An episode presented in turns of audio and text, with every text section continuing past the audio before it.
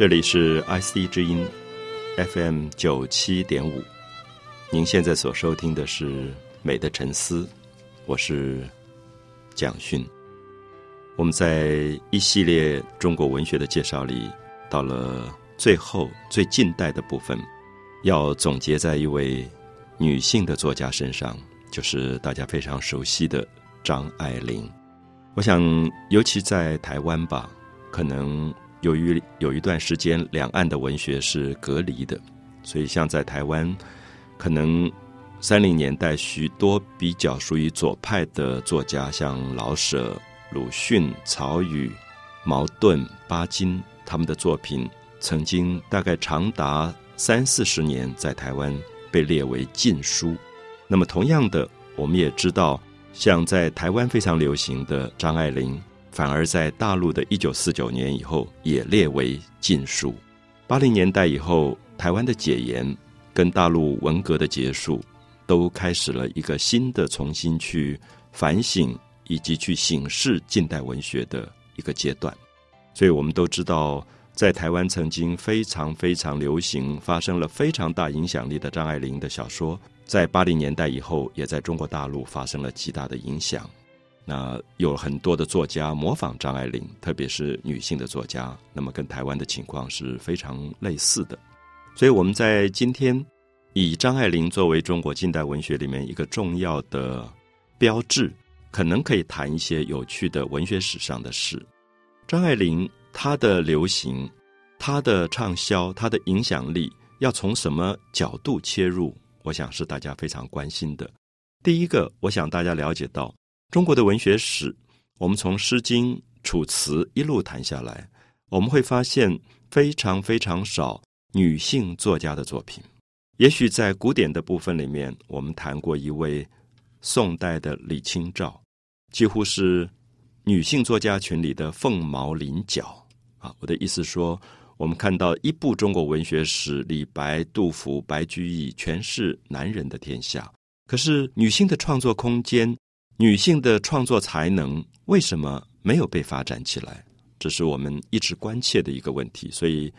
过去在介绍李清照的时候，我们曾经特别提到，由于特殊的环境，李清照的父亲对她的重视，李清照结婚以后，她的丈夫赵明诚对她的欣赏，才完成了一位女性作家的出现。可是，在李清照之后，我们看到长达八九百年当中。元代、明朝、清朝也并没有非常重要的女性作家出现。那么这一点，我们还是觉得女性在整个社会当中，因为她的角色地位受到了很大的压抑，所以并没有得到施展她的才能的机会。一直到五四运动到三零年代，我们看到慢慢开始有了女性意识的萌芽。比如说，在五四运动之后没有多久。有一位女性作家谢冰心，就代表了比较女性的一些角色。可是我们看到冰心的很多的作品，在白话文学里是比较倾向于给儿童文学的、青少年文学的。所以这一点上，我们还是觉得，是不是女性的空间有一点被局限在家庭、相夫教子这个传统的议题上？好像男性的作家可以书写许许多多。特异的题材，写战争，写情爱，甚至写很多的欢场之间男女的关系。可是总觉得女性作家好像不适合去触碰这一类的题材。那么接下来，我们也看到三零年代当中也有一些女性作家出现，包括像丁玲，像东北的作家的这个萧红。那么这一类的作家，像丁玲跟萧红，事实上都是左派的作家，所以萧红。有一些短篇小说，以及他写的长篇《呼兰河传》，都有一种反抗意识，有一些批判意识。我觉得他是三零年代左派作家里非常优秀的一位。那么丁玲写过《太阳照在桑干河上》，那么他也是后来在国民党跟共产党分裂之后跑到延安去的一位女性作家，所以也等于是左派的文学里扮演了比较重要的角色。那么，所以我们提到女性作家，我们也希望不只是了解张爱玲，也了解近代，在她同时有一些其他女性的这个发展。可是，我们关心的一点是，为什么特别在一九四九年以后，在台湾的畅销文学、大众文学、通俗文学里，张爱玲具备有这么大的影响力？我想，熟悉文学人都了解到，在战后第二次世界大战以后，台湾许许多多的女性作家，整个的风格、文笔、书写方向，几乎完全受到张爱玲的影响，甚至有人。特别在这几年开了研讨会，谈到两岸的张派文学。所谓的张派，就是张爱玲竟然变成了一种文体，变成了一种文类，变成了一个派别。那么特别指证，现在两岸都有许多的女作家在追随张爱玲之后，书写女性情感。好，我想在这里我们就可以提到，张爱玲作为一个女性意识特别强的作家。她跟前面提到的萧红、丁玲有一点不同，因为我们在读萧红的《呼兰河传》、读丁玲的《太阳照在桑干河上》这些小说的时候，并没有特别意识到他们作为女性的角色。他们希望把自己变成男性，他们希望强调他们在左派的社会理想里，他们也要去劳动，他们也要去扮演所谓的。女性扛起半边天的这种有一点阳刚的角色，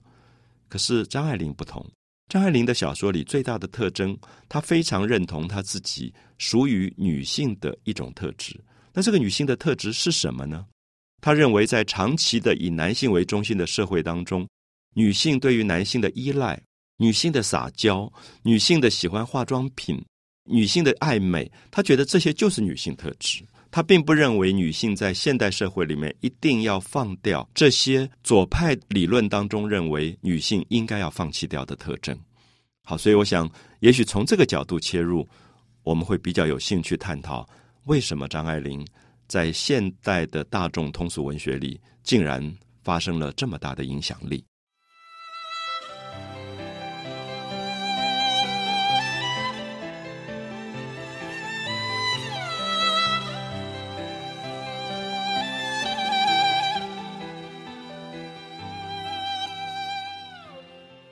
我们在近代中国文学里提到了张爱玲这位作家，我们也特别感觉到她小说里的一种强烈的女性意识。我们感觉到非常奇特的一点是，张爱玲在一九四九年以后，由于中国大陆政权的改变，所以她不多久以后就离开了她一直写作的背景上海，就飞到美国去了。基本上，我们看到他后来重要的居住地方，其实是在美国的西岸。他来过台湾，可是也是非常短暂的停留，大概也不到几个礼拜的时间。可是张爱玲一定没有想到，他并没有长久居住的一个地方——台湾，竟然变成了他的小说文学最畅销的地方。甚至在大陆整个禁止读他的小说的时候，华文的世界当中，张爱玲的文学。是以台湾作为中心点来发生它的影响力，而特别是台湾到六零年代、七零年代，许许多多有名的女作家，基本上完全是受张爱玲影响出来的张派传人。所以从这个角度上，我们大概可以看到，张爱玲是第一个意识到在城市当中女性角色改变的一个特殊作家。怎么去解释这件事情？我们讲一个小小的故事。张爱玲非常小的时候就展露了她写作的才华。我们知道，他的父亲、他的母亲两家都是清朝做大官的人，所以我们可以说他是标准的、典型的书香世家出来的一个孩子。可在清末民初的这个阶段，我们也会看到这种非常古老的书香家庭，在父亲、祖父那一辈的保守男性中心主义。可是，女性往往又有一种努力的去对抗整个社会压抑的一种新思潮开始出来。所以，了解张爱玲背景的朋友大概都知道，她的母亲、她的姑姑这两位女性对她发生非常大的影响，因为她们都是在清朝末年受到封建礼教影响的女性，都缠小脚。可是同时，她们又开始出国去读英文了。那如果大家去读张爱玲的母亲跟姑姑的传记，我们会叹为观止，就看到那些缠了小脚的清末民初的女性，竟然会跑到印度、跑到英国，甚至到工厂去女做女工，甚至到瑞士去滑雪，把他们的小脚外面想办法包的大一点，然后穿起滑雪雪橇去滑雪的。所以这些经验在张爱玲身上其实发生了很明显的影响，因为张爱玲后来。也很自然，在他非常小的时候，一方面读古典文学，一方面他的英文极好，他等于是西方的英语教育里面出来的人。所以，我想，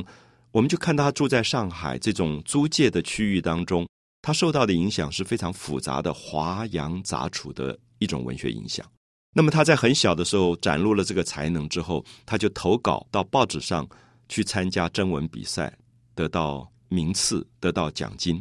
我们看到他曾经讲一个很有趣的故事。他的母亲说：“啊，你写作得奖了，那你要不要去买一些世界文学名著，表示你将来是要走作家这条路？”他说他没有照他母亲的话去做，他偷偷跑出去就去买了一支当时名牌的口红。我想这个事件里面非常明显透露出张爱玲觉得女性的爱美好像是一种本能，她也觉得她喜欢写作是一回事，可是还有一些东西可能比写作更重要，是要她。他要活出他生活里的一个独特的风格，所以我们在读张爱玲的文学的时候，我们会感觉到，他真正关心的人其实并不是文化里的人，而是一些城市边缘小资产阶级，对于自己的生活有着小小的爱恨的一些女性。我自己特别喜欢他在《倾城之恋》里面写到的很多的女性，常常写到她们怎么去谈恋爱，怎么相亲，然后怎么样去。紧张的面对自己接下来生命里要面对的一个男人，因为这个相亲不是一个普通的社交活动，因为这个相亲里包含了他这一辈子将来是幸福还是不幸福的一个过程。所以在这种半开放的社会啊，我说半开放，就说已经有了自由恋爱了，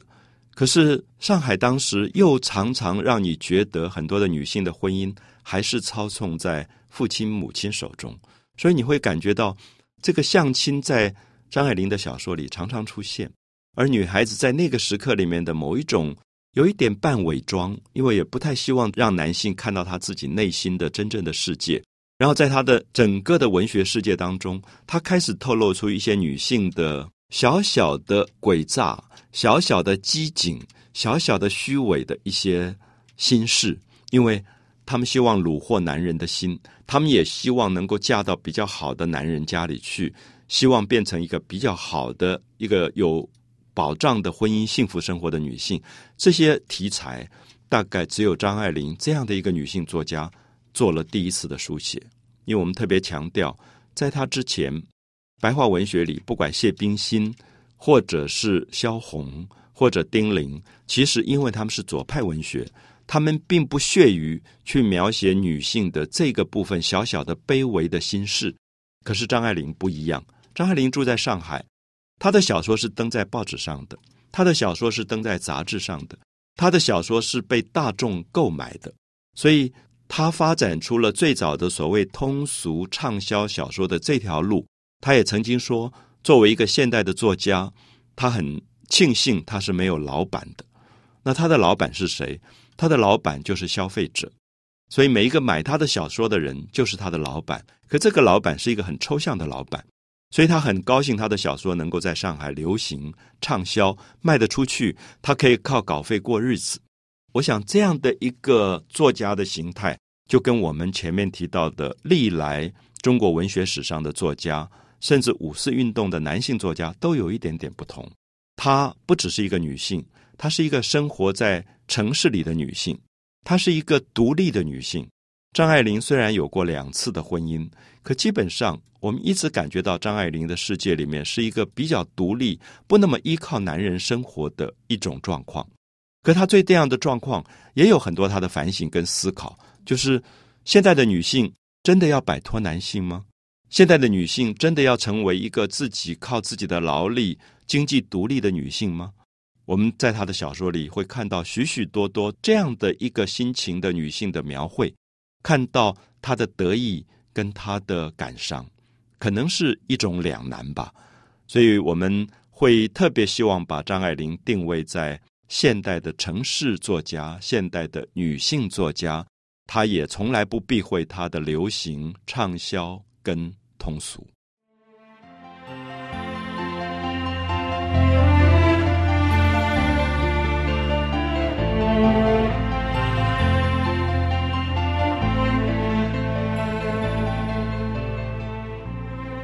提到了张爱玲，可能很多朋友都会想起她小说里的片段。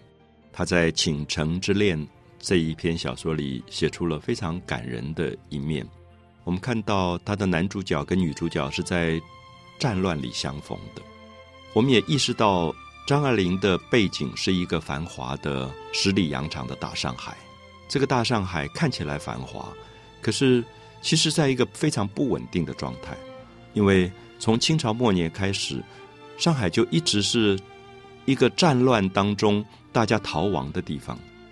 许多人在战争当中为了避难，就会躲到上海，因为上海有很多的日本租界、上海租界、英国租界。那么我们就会看到这些租界区变成了上海的一种非常特异的现象。我想一直到今天，许多朋友到上海还会感觉到。上海在一九二零前后的所有的建筑，像和平饭店这一类的建筑，大概在当时都是领先全世界的。就是在当时已经盖出这样高的摩天楼，然后在整个的外滩，就是依靠着黄浦江出海口的这个海滩的这个部分，盖起了所有的外商的银行。那么这些部分使得上海好像又是中国，又不像一个中国。所以我们特别强调这种华洋杂处的一种处境，使得上海变成了中国第一个西化的城市。那么当时它有很多的外国电影在这边演出，有很多外国的游乐场，有很多外国的这种投资的事业在这里。所以一般人叫做十里洋场。这个洋场指的是外国的投资贸易带动的一种繁荣。所以很多朋友到今天到上海的外滩走一走。还会依稀的感觉到张爱玲的小说是以这个东西作为她的大繁华的背景，可是我们又隐约感觉到张爱玲在书写文学的时候，大概是在一九四零年代。其实大家知道，一九四九年当共产党得到政权之后，执政之后，其实上海的繁华就结束了。所以我们总觉得张爱玲的小说，像《倾城之恋》里面，她讲到倾城。大家知道，这是运用中国古典文学里的一个典故，叫做“倾城倾国”。那么，中国一直相信，一个女孩子美到最后会为她倾城、为她倾国，就是为她亡国的。所以，张爱玲的小说里常常觉得一种繁华、一种美，可是非常的短暂，好像你抓都抓不住。所以，当她的男主角跟女主角。在躲警报的时候，大家不要忘记，这个时候上海虽然是一个繁华的城市，可是日本常常在轰炸上海。张爱玲书写小说的时候，很长一段时间日本占领了上海，有人称它为孤岛文学的时期，就说整个上海是被日本占领的状态。那么在这样的一个状态里面，张爱玲也感觉到什么叫做美，什么叫做爱。我们觉得爱情是这么伟大的一个事情，可是这个爱情往往因为一个战乱。一下子两个人就不见了，或者也因为战乱，这两个人才见面了。所以张爱玲的《倾城之恋》这个小说里写出了很多很多的偶然。所谓的偶然是说，我们从来没有想到，因为一个战乱，这两个人才相见了。有时候我们想到父母那一代，哦，我的父亲是福建人，我的母亲是陕西人，你会发现说，如果不是战争，他们根本不可能会见面，因为他们就会各自在自己的省份。相隔这么远，千里万里，他们怎么可能会见面？可是因为战争，常常偶然的会把两个人送到一起。所以《倾城之恋》里面在讲一个伟大的爱情，而这个爱情的背后是一个巨大的战乱。好像张爱玲写到说，这个男子拥抱着这个女子，说，好像整个的天空的战火都是为了我们在放烟火的。那这个时候里面有一种美跟感伤的非常复杂的混合。也会感觉到，好像因为这个战乱，他们也必须短暂的相处，以后就要分离。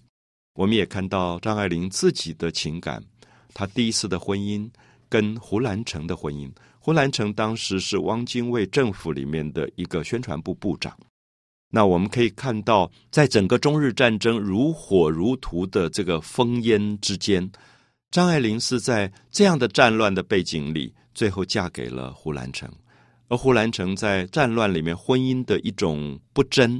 他跟其他女人之间的关系，张爱玲会通过整个封锁线，通过中国跟日本军队的层层的封锁，到整个的后方去寻找胡兰成。所以，这个女性的爱情的强烈、热烈，感动了很多的人。你也感觉到，等她到现场的时候，要去寻找好像万里寻夫的一个热烈的古典爱情的故事。到了现场，她发现她的丈夫是跟别的女人在一起，那种幻灭跟感伤。所以，张爱玲是女性作家里面非常少有的一个特例。我觉得女性作家很容易感情用事，那或者有人用比较。批评的语言来说，女性的作家很容易滥情，就是很容易感伤。可是我们在读张爱玲小说，最惊讶是张爱玲是一个非常冷酷的女作家，她不让自己女性的那种自怜流露出来。她常常在写一种女性的悲哀，而那个女性的悲哀里面有一种顽强的坚忍，或者忍受那种孤独。她写到她自己住在上海的一个公寓的阁楼上。晚上听到最后一班的夜晚的电车，响着当当当的车声走过，他在讲一种荒凉，讲一种孤独，讲到一个女性靠着自己的工作独立养活自己，而内心的某一种悲哀。我记得他在散文里面说，上海出现了最早的一种靠着自己能力独立的女性，就是今天讲的所谓的女性上班族。不知道大家有没有发现，我们今天在读张爱玲小说的感动，是因为我们的社会里也有很多女性的上班族。这些女性的上班族，因为有很好的学历、很好的能力，所以她们自己养活自己。然后，不知道大家有没有发现，我们的周边出现了很多女性不结婚的个案。过去传统的社会，在农业的社会，女性很少到某一个年龄不结婚的，因为她必须靠结婚、婚姻。来作为她养活她自己生活的另外一种选择。可是现在的女性可以不选择这条路，现在的女性可以依靠自己的薪水来养活自己。所以她为什么要结婚？或者说她结了婚以后，她也很容易就离婚，因为她觉得我自己养活自己，我根本不要忍受这些麻烦。或者说，如果丈夫不是一个她觉得满意的丈夫，她就离开了。所以，我们可以说，现代城市里最大的特征是出现了很多独自生活的单身女性。张爱玲是第一个写出单身女性的快乐跟不快乐的女作家。她写到一个散文，给我非常大的感触。她说，她有个朋友，呃，他们都是学英文的，所以在上海当时很容易找到工作。那么每天上班，下了班以后回到家里，很得意跟他说：“你看，我的房子是我自己买的，我分期贷款。”然后我的家具是我自己买的，我每天做菜我自己做给我自己吃。他在讲他所有的独立炫耀他独立的时候，张爱玲说，他忽然感觉到那个语言骄傲的背后里面的一种心酸。那个心酸是说，他会忽然觉得他这个女性的朋友其实多么渴望有一个可以安慰他，可以在夜晚的时候可以安慰他、抚摸他、拥抱他的男性。所以我觉得张爱玲这个心事。可能是张爱玲小说会在所有的城市里流行的原因。我们不要忘记，在五零年代、六零年代以后，台湾的社会出来很多单身的女性，所以模仿张爱玲的小说的女作家也在台湾大行其道。因为张爱玲是有她书写的某一个广泛的读者群的。如果你是一个喜欢张爱玲小说的读者，如果你的身边有很多喜欢张爱玲小说的读者，你不妨观察一下他们。是不是这一类现代都市里的单身女性？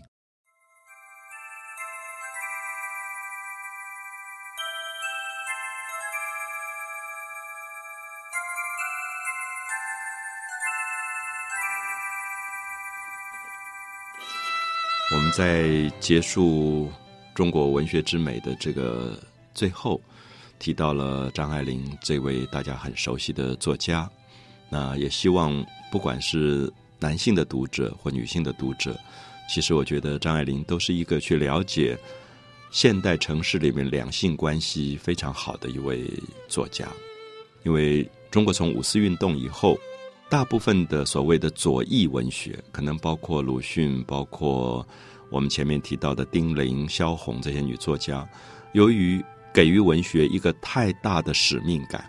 所以你会感觉到他们的小说里很少写到一般的城市里面小市民的生活。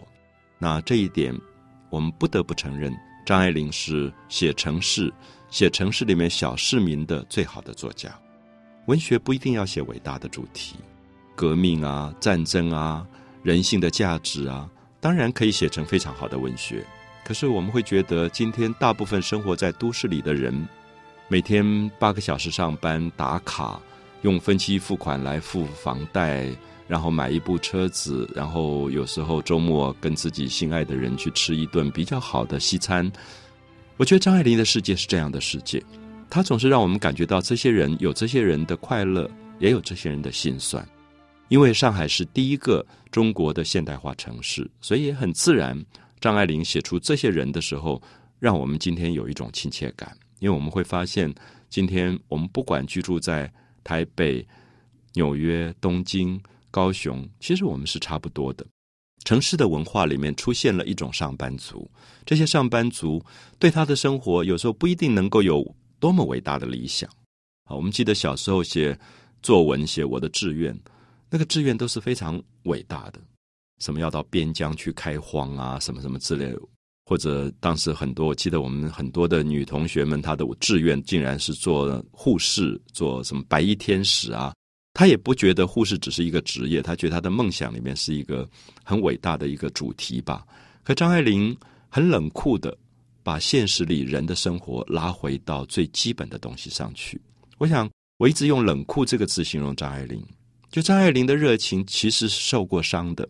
她的第一次婚姻曾经通过层层的战争的烽火线，她命都不要了去寻找她的丈夫，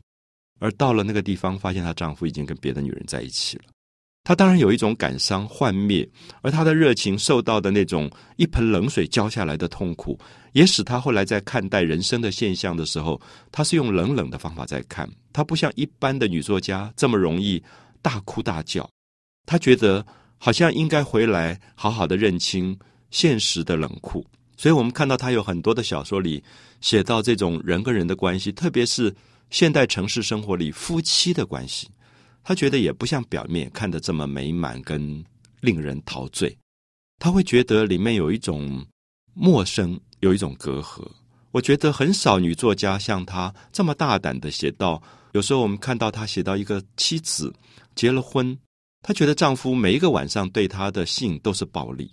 她会躲在浴室不想要出来。那我觉得这是很少女作家敢这样写的。可是，在读到张爱玲这些小说的时候，也会看到一个非常幽微的女性的角度跟女性的心事，就是丈夫总觉从他的角度下了班觉得自己很累，那太太好像也就是一个发泄的工具，可从来没有觉得性之外其实有更多的应该是疼爱、安慰、温暖，或者是。